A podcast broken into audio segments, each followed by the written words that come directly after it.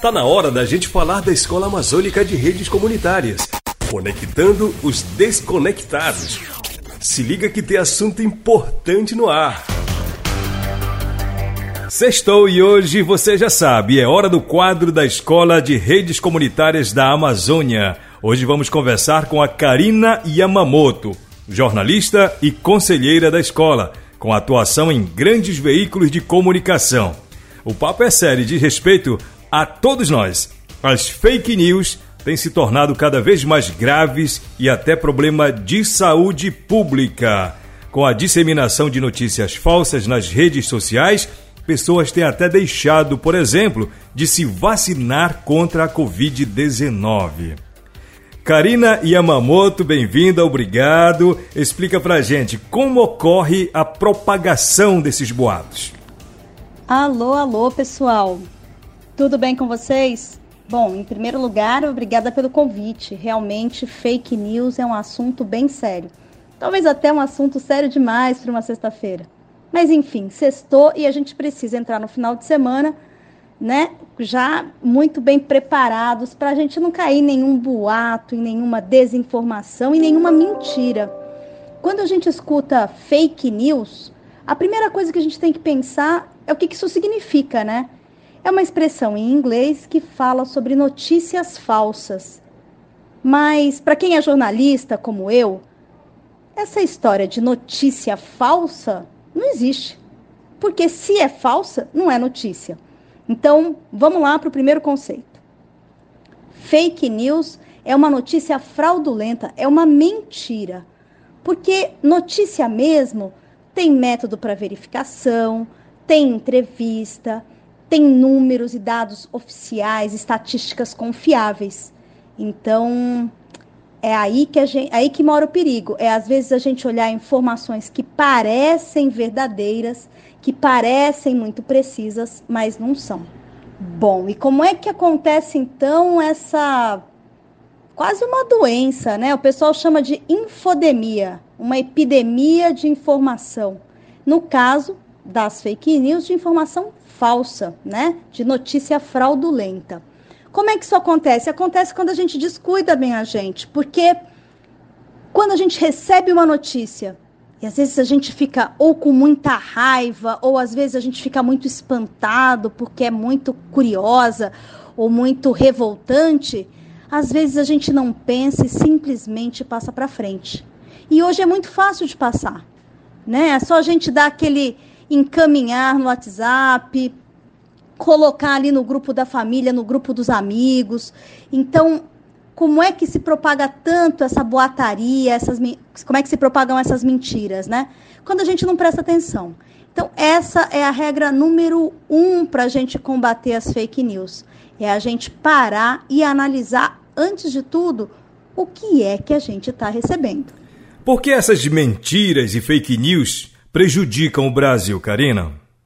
Essa propagação de mentiras, elas só vão beneficiar as pessoas interessadas, né? Então, toda vez que uma mentira é propagada, a gente tem que se perguntar qual é o interesse dessa pessoa nisso? É, qual é o interesse em mentir sobre dados de desmatamento e queimadas na Amazônia, por exemplo? Qual é o interesse em mentir sobre a eficácia da vacinação? A gente sempre tem que entender que existem interesses por trás disso. Isso, óbvio, que prejudica o Brasil, né? Tem muita gente, por exemplo, deixando de se vacinar porque passou a acreditar em mentiras espalhadas por aí de que a vacina não é eficiente, de que essa é só uma gripezinha. Então, as mentiras prejudicam o país de diversas maneiras. Economicamente, em relação à saúde pública, muitas vezes em relação à educação também. Por isso que a gente tem sempre que combater esse tipo de boato. Como cada um de nós pode atuar para evitar a disseminação de mentiras? É só a gente aplicar aqueles três filtros, né? Os três filtros de Sócrates. Eu gosto muito de falar deles. O primeiro filtro é a verdade. O segundo filtro é a bondade. E o terceiro filtro é a utilidade. Então, antes de eu passar uma notícia adiante, um, ela é verdade? Dois, ela vai causar bem a alguém? Três, ela é útil? Se não passar pelos três filtros, é melhor a gente não passar adiante, né? Tem quatro passos que você pode dar antes de você passar uma informação adiante que pode segurar bastante essa onda de boataria.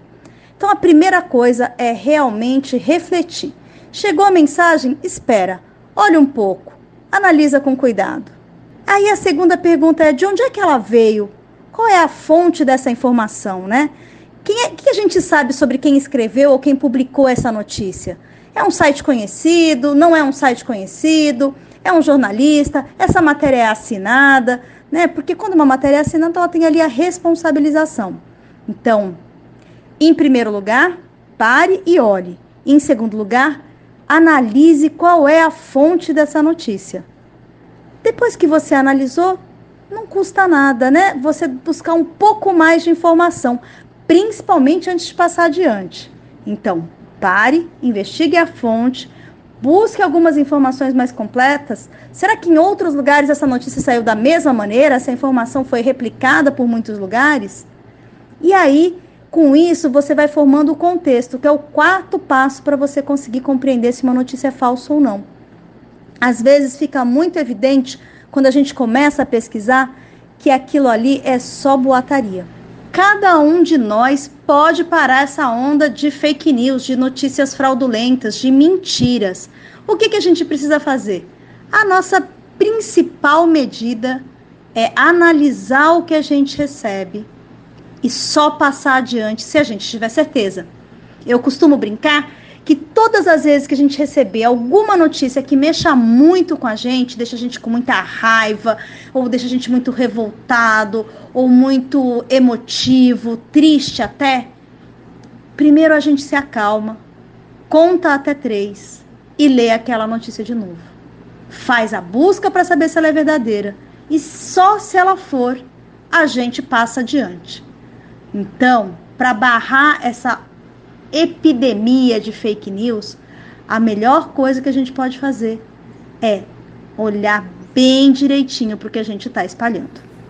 Alguns temas, como a Covid-19, a suspeita da síndrome de Raff e a contaminação do rio Tapajós por mercúrio, acendem esse debate de como se comportar na rede e como combater as fake news. Qual conselho você deixa para o nosso ouvinte?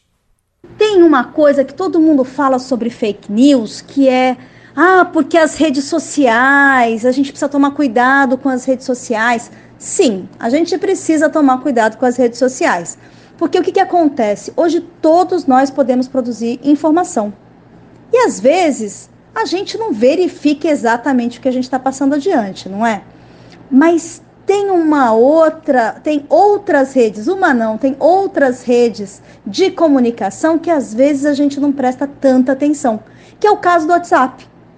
Às vezes a gente fica de olho nas plataformas das redes sociais, mas no WhatsApp acontece muita coisa e se propaga muita mentira. Então a gente precisa tomar muito cuidado com o que passa adiante e com o que lê nos grupos. Se você viu uma notícia que te interessou no grupo, mas você ficou meio desconfiado, pergunta para quem postou onde foi que você viu isso, você conhece essa pessoa que escreveu, você conhece essa instituição. Às vezes essas simples perguntas já fazem a pessoa que te mandou a matéria, que te mandou a notícia, que te mandou a informação, parar para pensar e talvez ela mesma diga: olha, pensando bem, talvez não seja tão verdade assim. O Conectando os Desconectados de hoje foi com Karina Yamamoto, jornalista e conselheira da Escola de Redes Comunitárias.